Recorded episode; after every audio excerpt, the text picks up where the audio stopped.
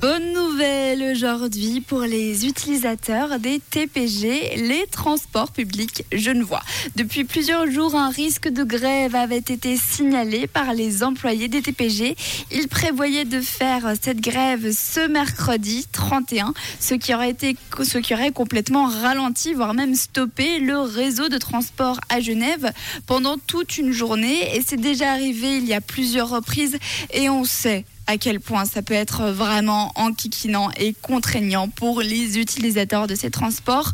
Mais nous sommes dans le journal des bonnes nouvelles tout de même. Alors la bonne nouvelle du jour, la voici. Cette grève n'aura finalement pas lieu. Youpi, vous pourrez rentrer dans votre tram ou votre bus sereinement ce mercredi.